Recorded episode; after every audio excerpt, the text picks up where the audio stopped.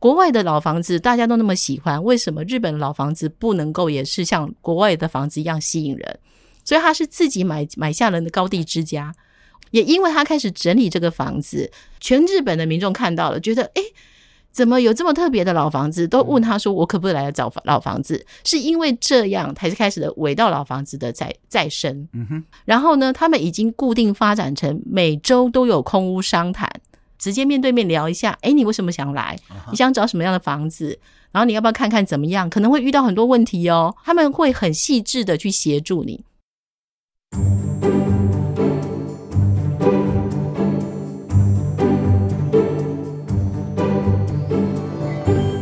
欢迎收听我们的岛，这是周三来听岛哦，已经好久没有更新了。然后不是我们偷懒的，是说这一阵子真的有好多好多重要的议题，COP 的议题也好啦，或者是兰屿的议题也好啦，台湾真的环境上有很多很多重要的事情。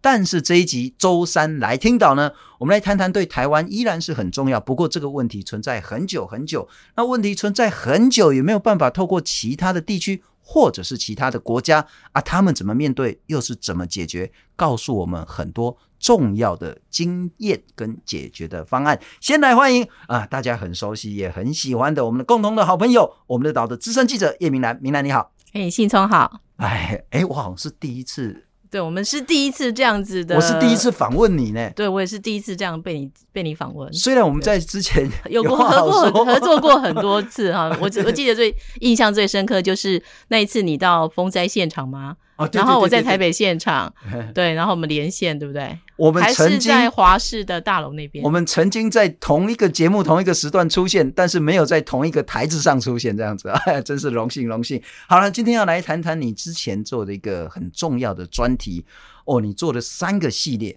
就是日本的老屋跟空屋啊，怎么会想到跑到日本去采访报道老屋跟空屋嘞？是，其实我们呃，我们从事新闻工作这么多年以来哦，那我们都会一直看各种资讯嘛。嗯、那台湾的这个房子问题是很重要的一个问题，但是台湾是买不起的问题，啊、对不对？越来越贵的问题。是。那你会看到日本外电，他常常会有说空屋率又突破多少，然后呢，有林园老屋，有没有？欢迎你来这个地方 住。林园老屋。对，呃，林园的房子你可以来住，然后政府在在地政府还会补助你。呃，你搬家的费用，还要会找帮你找工作，或是没合一些事情。是。那从以前看到这个讯息，我就会觉得说，为什么日本这个问题这么严重，然后全世界这个空屋的问题这么严重？那这次就是因为呃，我去金门采访一个建设的问题，但是遇到了一位金门人啊，这位金门人呢，在金门经营老屋民宿，了解，但是他经营的颇有挫折，他去京都散心。好，他很喜欢京都，所以他常常去京都自助旅行，也喜欢老屋。那他去去京都准备学日文的过程，他发现京都的老屋蛮多废弃的，所以他想办法买了一间老屋。从此他就在日本开始呃关注买买卖老屋啦。那我们遇到他的时候，他刚好买进一间。一百多年的老屋，然后说正在整理，而且那个老屋呢，后代完全不想要里面所有东西，就是蔡志顺嘛，哈，就是对蔡先生，那那个是六五六月份的事情了。然后我就想说，我要去拍这件事情，但是如果只去日本一趟，拍了一个一间房子，这有一点点这个。我们耗费的时间跟金钱成本太多嘛？我们都是领那人民纳税钱的这个薪水呢，不可能公共电视说，哎，叶明兰说要去日本采访，结果就只访问一个房子，但不太可能。所以你就是为了所谓的 CP 值高一点，把老屋、空屋一大堆屋，通通都访问下来。是，但是我们并不知道要去哪里找日本的老屋、空屋，是吧？我我只知道京都有丁屋嘛，蔡志顺可以给我拍他的房子。是，那其他的部分怎么办呢？那我就开始在网络搜寻。各种搜寻之后，就发现台湾有一些就是在地的团体，比如说罗冈伊娜啊，哦，他们刚好写说他们去日本的广岛的尾道看那边的老屋在找。那从里面看到一个日本的建筑师，就是我们看到的渡边老师。渡边老师呢，其实来过台湾很多次，他很喜欢台湾的老屋跟空屋，所以我就想办法透过他们，然后透过我的一些受访者去联络渡边老师，然后请渡边老师说。可不可以安排我们去尾道拍摄？渡边老师的回复其实是我们这样来回可能有一阵子之后，渡边老师说：“那你要不要看两个地方？嗯、一个是尾道，一个是鹿野。” OK，那其实我不知道鹿野在哪里。我查了一下，很远的，在是是在鸟取县，对不对？对，那我不知道他为什么要带我们去鹿野，可是老师愿意帮我们安排，我们就很开心啊。哦、所以就是当时就决定了，哦，那九月底，我是五六月安排的嘛，九月底要避开七八月那时候的出国潮。好，我们九月底呢就先去了京都，是，然后再搭火车到尾道。然后再从尾道，对，再从尾道再往上走到中国山阴地方是的鸟取县的鹿野町。因为广岛虽然很大了哈，但尾道其实就广岛里面比较小的，那算是一个乡镇的一个地方了。它早期是一个，你爬你你找资料，它以前是一个算是，它曾经一度几乎跟广岛市几乎商业发展几乎几乎快要一样的一个一个繁盛的地方，因为它有海运。是很多人说，哎。尾道你看起来它就是很像基隆啊哈，uh. 对，就是有海有港，然后又有山、uh. 山坡，对。那它早期造船业非常的发达，uh. 然后山坡上的建筑呢，其实蛮多是大户人家用很很珍贵的石头盖起来的大户宅院，就曾经非常繁荣的城市是，但后来没落了。对，后来反正人口外移啊，然后我有特别提到，就是说，其实日本的建筑法令它后来有修订。如果你消防消防车没有办法开进去的巷弄，哦、你是不能够再新盖、重新新盖房子，但是你可以改建你的旧有的老屋。了解。那这个比例呢，要抓在呃渡边老师的说法是要抓在百分之四十九以下，你才可以在这个房子。继续居住，要不然它毁灭了，这个地方就不能再盖房子了。了解，可能我们稍微说明一下，消防车不能到的地方，大家想说哪里消防车不能到？其实就台湾的经验，很多在山坡的地方，消防车都到不了。你譬如说像基隆很多小巷弄，是或九份的一些地方，甚至在苗栗啊，如果是比较小的那种小小的这种乡镇啊，可能很多地方，所以那个地方就不能再重新盖房子。你京都也一样啊，京都我们住的民民宿。它里面的巷弄，它是不是要进去？是对，它京都是一个大町嘛，可是它的门牌号码不是说，哎，你从一号、二号、三号这样照顺序排的，它是这个区块里面先盖的人先有门牌号码，然后另外一个人盖的人又有门牌号码，是所以一号可能在东北角，三号可能在西西南角，就是其实很难找的。是，那一样，京都的我们去的那个民宿老屋，其实它也是。车子开不进去的。不过我谈到老屋、空屋了哈，大家现在的问题，当然第一个就是房价实在贵到不像话，而且是继续在涨了，好像打房好像看起来没什么效。可事实上，台湾有另外一个问题，我查了一下，二零二二年呢，全台湾的空屋率大概就是八点多。那事实上这算是比较低的，因为之前还有突破十以上，就是十间房子有一间是空屋。那我们之前在谈的说，这还常常是低估的，因为所谓的空屋呢，它是说。有在用电的就不算空屋，那事实上有在用电不一定有住人，所以台湾的空空屋其实是很严重。那日本也很严重吗？日本是超级严重。你看哦，我我特别有准备了一些资料，其实因为我们在网络上我们要找搜寻到他们的空屋资料不容易嘛，是。但是就是呃，我们访问了广岛市政府的，他这个是。令和五年就是今年二零二三年，是他是说未来就是五年度，令和九年是二零二七年嘛？嗯、他去确认说他可能他的空屋会有什么问题，然后他怎么发展？然后呢，鸟取县我们去采访采访了鸟取县，他也有一个空屋的一个相关资料。他就是令和五年九月二十八，因为我们那是当天采访的嘛，他给我们的资料。那要讲的就是说，其实日本的空屋在。平成三十年的时候呢，二零一八年的时候，那个是八百多万的空屋。嗯。但是鸟取县政府的说法是，虽然中央政府说我这里有四万多户的空屋，但是他们觉得实际上他们的空屋并没有那么严重。OK，他说他觉得中央政府的算法跟他们地方政府的算法是不太一样的，所以他们自己去看呢，他觉得他们的二零一八年的空屋只有一点五万户，嗯。这个差距差了两万多户。所以，呃，如果我们还要详究说他们到底是怎么算计算空屋的，我们可能就要再去确认一下。因为我有听到两个说法，一个是说他去看信箱是不是有人收信，OK，对，没人收信，他好像就觉得他就是空屋了。哎，不一定啊，他搞不好出国去。所以，所以鸟取县政府的说法就是中央政府的数字跟。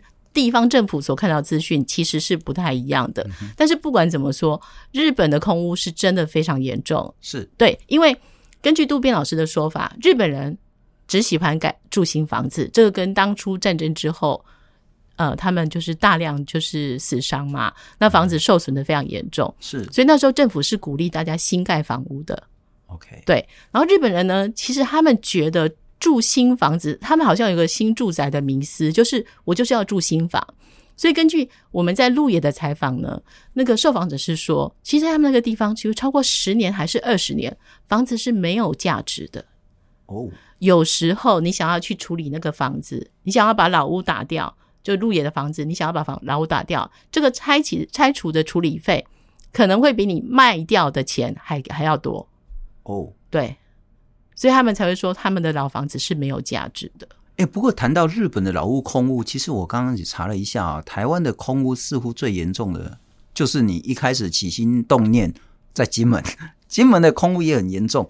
那我看到你的报道，你刚刚一直也一开始也谈到，像蔡志顺本来是在金门经营民宿嘛，哈，可是，在你的报道也看到很多金门的老屋颓圮，然后毁坏，然后没有人愿意去照顾它，这个问题也很严重。那金门是怎么处理？跟日本它有很大的不同吗？嗯、呃，其实金门因为它早先是离岛又是战地嘛，哦，其实我们在过去的几次的金门的采访当中，我们会发现，其实有一段时间他们是很想赶快离开金门的。那政府那时候是有补助的。嗯，那蔡家呢，其实他们很早在呃阿嬷，因为他的爷爷过世嘛，好，那阿嬷是带着他的蔡志顺的爸爸跟叔叔，如果我没记错的话，带着两个孩子是拿着政府的补助移居到台北。新呃，就是北部，所以其实这个过程里面，其实在这就是小从小是没有去过金门的，他只知道他是金门人，但是阿嬷想呃在过世前，他想要回去他的老宅，所以他回去的老宅呢是一间没有水没有电的铁皮屋。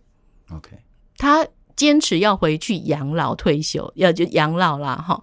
那蔡志顺他们担心阿嬷自己一个人在那边，其实会有危险，因为没水没电，你可以想象吗？到了这个现代的年纪，二零一四年前后，是。他住在那样的房子，然后蔡志顺他们就常常回去陪阿妈，对，然后他回去之后，他觉得金门的房子真是太漂亮了，然后他发现说，呃，金门县政府跟金门国家公园管理处，其实多年前就开始整修各地的古厝，他们其实金门也有一些是限制不能够。呃，就是老屋有一些限制，是不能从随便的把它毁坏的嘛。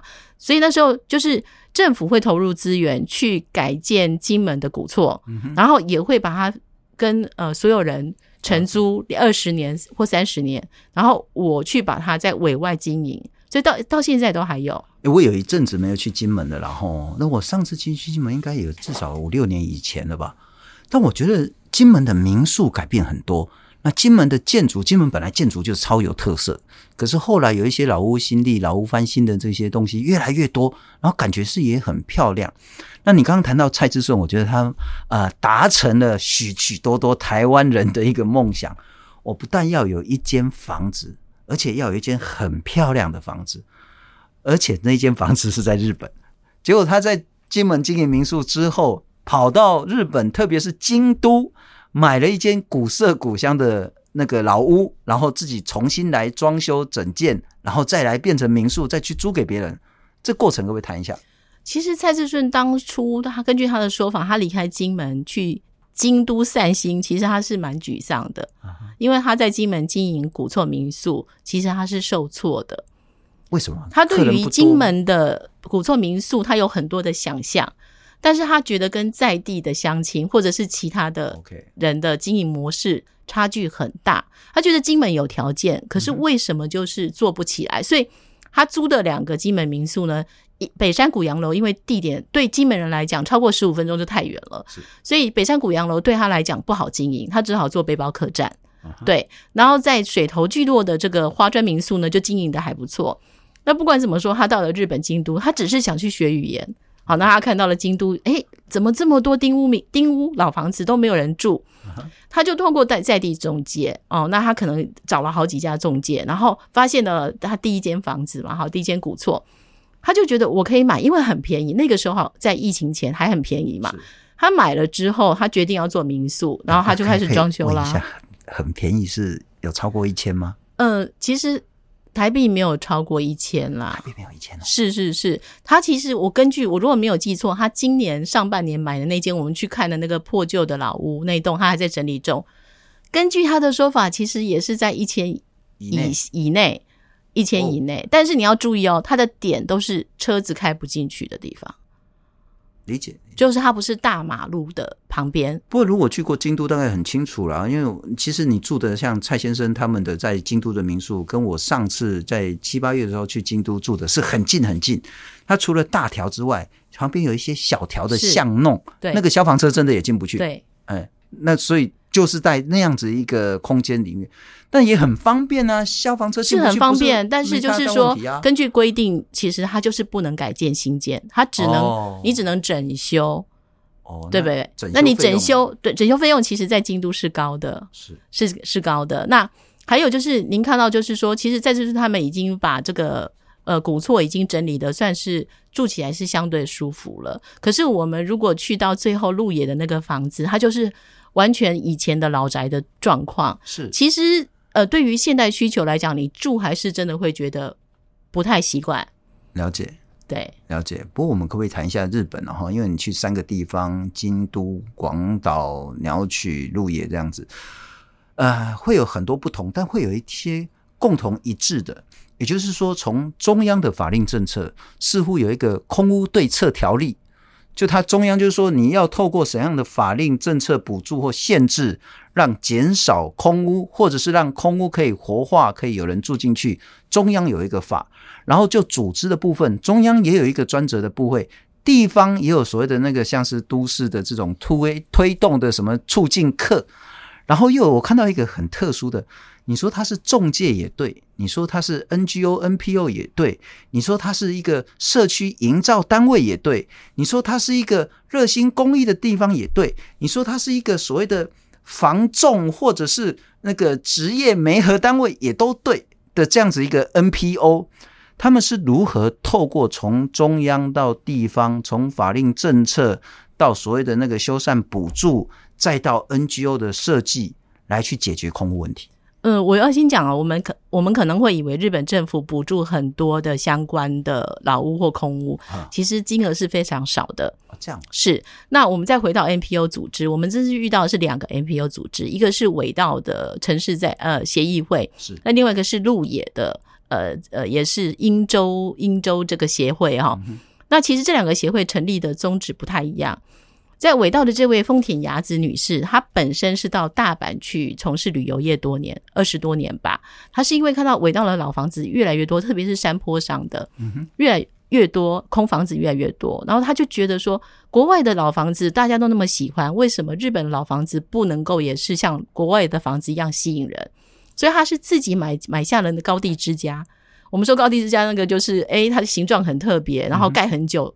他们那个高地之家就是也荒废很久。他在二零零七年的时候自费买了那间房子，他花了二十多年。就是我们今年去的时候，他其实才刚开放没多久。OK，对，他花了这么长的时间去整理这个房子，也因为他开始整理这个房子，他开在那时候还有部落格，哈，他叫部落格，然后就全日本的民众看到了，觉得诶。怎么有这么特别的老房子？都问他说：“我可不可以来找老房子？”是因为这样才是开始的尾道老房子的再再生。嗯哼。那么在鹿野的部分呢，是这一群年轻呃，应该是说我们的受访者，他们是在二三十年前，他们想要促进在地的呃地方创生，自己那时候就有这个概念了。他们自己找了预计二十年后不会超过六十岁的几个年轻人。然后他们二十年后不会超过六十岁，对，所以他很强调这一点哦。他们找的是排除了，我们没有到六十啦。对，就是说他们找了一个年轻一些一群年轻人，成立了这个协议会之后呢，他们是一起想我怎么让鹿野成为孩子愿意回来居住的地方。是，所以他们就会用，他们就会跟那些空房子的主人说：“哎，你可不可以借我用？我办活动的时候用。”那时候只是最早只是这样，我办活动的时候用，uh -huh. 我帮你整理，uh -huh. 对，然后没想到活动越办越多，对不对？然后就开始有人说，那我可不可以住？所以他就说.那你要不要承租？那有的日本人怕麻烦，是他不想要自己就是当房东，他说，那可不可以我租给你？你你转租没关系，但我租给你，有一点像包租代管的感觉。对对对对对。嗯、然后他们就说：“哦，好吧，那我就我就帮你租。”其实大部分的这些老屋的主人都是直接想把房子直接卖断，但是在鹿野的这个受访者呢，小林先生他们是觉得，你如果切断这个房子之间的连接，那就太可惜了。我们希望你常回来，所以他们都用租的，用很便宜的价格去租。然后他把这个房子整理好之后，他。转租给想到鹿野来体验鹿野乡村生活的民众，然后他可能会中间有一些差距，所以他可以用这个钱去就是弥补他们所经营，呃，他们有自营商店嘛，餐厅啊，然后还有一些卖卖店啊，就是用这个还有工作人员的薪水，用这个差额去去去的去来做一点点弥补这样子。不过我不知道这样我们有没有足够的证据可以这样讲，然后就是说看起来好像最最最大的关键。并不在于中央或地方政府，是，而是在那个 NGO、NPO。因为我看到那是不管是在那个那个广岛的尾道，或者是鹿野。如果说我是一个台湾，但台湾可能又有国家的问题了哈。如果是我是一个日本年轻人，我可能在关东，我可能在北海道，我就是想要去鹿野住，我就是想要去广岛住，我就可以透过这个 NPO 组织。那他可以说：“诶，来欢迎来啊！我可以介绍你住的地方，所以他就当一个非常好的一个类似中介的角色。那你要在这边生活，你要有工作嘛？诶，我还可以媒合你，然后可以找一个师傅来教你，不管是种田啊或其他的这些东西，它又有点像是职业的媒合或职业训练所。然后你在生活上遇到什么样的困难，他也可以协助你。然后之后呢，如果你是老屋的拥有者。”他也可以帮你解决，包括说你可能房客的问题啦，或是你要遇到修缮，可能要去申请，或是该怎么样去找公班的这问题。所以好像那个很大的关键，让老屋可以活化，让空屋可以减少，那个角色是在 NPO 上面。我觉得就是尾道市跟我们看到的鹿野町哦，其实这两个团体组织呢，他们都是非常有心的在地人。Uh huh. 那尾道市比较特别的是，因为尾道的这地形哦，其实它那那边它有它的地形不是只有山坡，它还有岛屿。然后很多人是因为那个岛岛坡海道，就是串联各个岛之间的那个长大桥呢，然后大家就去骑自行车，然后才发现到尾道的山坡地形也很漂亮。所以其实。呃，尾道它本来就是一个特殊的一个城市，它很有魅力。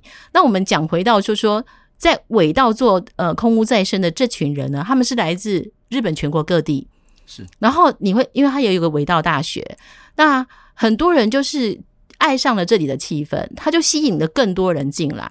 那原始的这些呃空屋的组成的这些协进会的人呢，他们有各种。各行各业的领域的专家学者，他们都会投入协助。然后呢，他们已经固定发展成每周都有空屋商谈。你想要找空屋，那你就可以来这边啊，我们直接面对面聊一下。诶，你为什么想来？你想找什么样的房子？然后你要不要看看怎么样？可能会遇到很多问题哦。是对。然后你在这边有可能有工作吗？然后你怎么样？他们会很细致的去协助你。可是鹿野又不太一样了，鹿野是。一群很多在地人，他们那边他们说：“诶，外地人你喜欢感受鹿野的乡居生活，那你要不要先过来租个房子？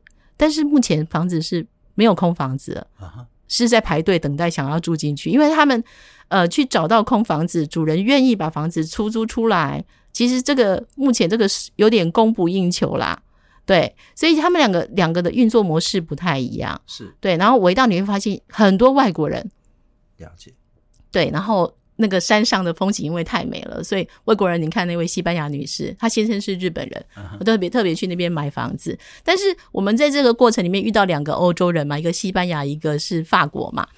这两个呢，在小时候年轻的时候就。都看日本漫画，超迷日本漫画的。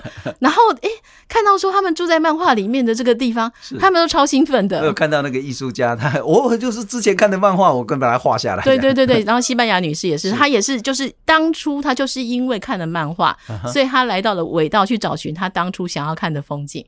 OK，对，OK，所以其实是我觉得。日本的魅力，你你觉得文化输输出这一块啊？这次在采访的过程，完完全感受到日本这个漫画输出的实力。是是是，不过我常常被批评说啊，陈信聪你都问那种很艰涩无聊，然后那个很理性的问题，都忽略人的感受了哈。那所以接下来我要请教明兰，是说，哎，我其实我自己喜欢住老屋。那为什么住喜欢住老屋的最大原因是不用缴管理费，可以省很多钱嘛，哈。那老屋又便宜嘛，哈。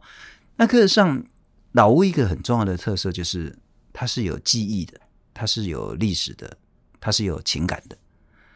那你包括我在你系列也看到说，也有台湾的自助背包客也在那边住了很久。那你刚也谈到西班牙，谈到法国，那也谈到日本自己人部分也喜欢住老屋，虽然大多数还是喜欢新的房子，然后那是人性。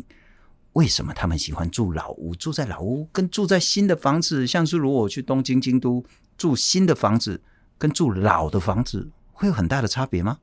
嗯，我们看到，其实在，在呃尾道那一位那个那个那位先生哦，就是他后来去经营那个民宿旅馆哦，从微软，他是在美国生活二二三十年的日本人，他回到日本寻根，他看到了尾道这边有老房子的一个一些再生工作坊，他去参加八天七夜，他说他的感受是，我们。更多人在讨论说，我们怎么把小镇做一个城市再造，然后有一个愿景，有一个共同规划的蓝图。他是因为这样的理念，所以他就从微软那边辞职之后，他想他到了尾尾道去落，呃，到广岛那边去落地生根，有点这种概念了哈。那他去经营一个民宿。那我觉得他说的，他说你看到这个房子这么老，然后它的建材呢？真的就是日晒的程度不同，然后下雨的程度不同，它的斑驳程度不同，然后石头呈现出来的状况也不一样，所以你会觉得你你你会觉得它非常的是一个很独特的房子。杜宾老师也是这么说，就是每一间老屋都都要保留啊。我们在台中，他曾经来台中清水演讲嘛，那大家就问他说：“那你觉得是要怎么区分哪些房子该保留，哪些房子不该保留？”他说：“每一间老房子都那么特别，就应该被留下来。”就对老房子的感觉，他们觉得是都是这么独特，都每都是每一个家，好几个家庭在这边共同记忆生活的记忆，那当然是都留下来啊。是，只是说老房子它以前的建筑法令的规定，然后呃生活的需求都不一样，嗯、所以现代人当然他就追求比较简单的模式，快速的电器的呃各种相关的生活设施会比较简单。是，但是这群爱老房子的这群人。你看到他们讲这些老房子，他们眼睛都是放光的。某种程度，哈，老房子自己都有自己一个独立、独特的一个生命在那边。我们看这样，我们那那跨处，不管是被睡处还是被被处哈，老人家都说，哈，不是你在挑房子，是房子在挑你。就人跟房子，某种程度是一个独立的个体。那彼此看对眼的，真的有缘分，你才会住到那间房子。所以老房子就跟老人一样，然后他其实经历过了好几十年，甚至一两百年以上的那样子一个生命历程，他会留下很多很多很有深度厚度的这样子一个记忆。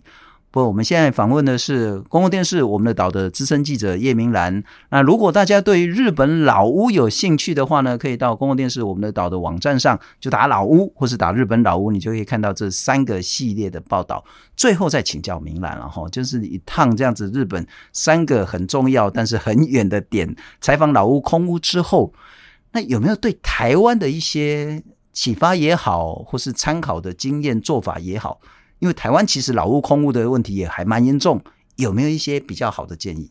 其实我这个问题有特别问渡边老师，因为他来台湾十几多十几次了嘛，他也每次一到台湾，他就到处画台湾的老建筑。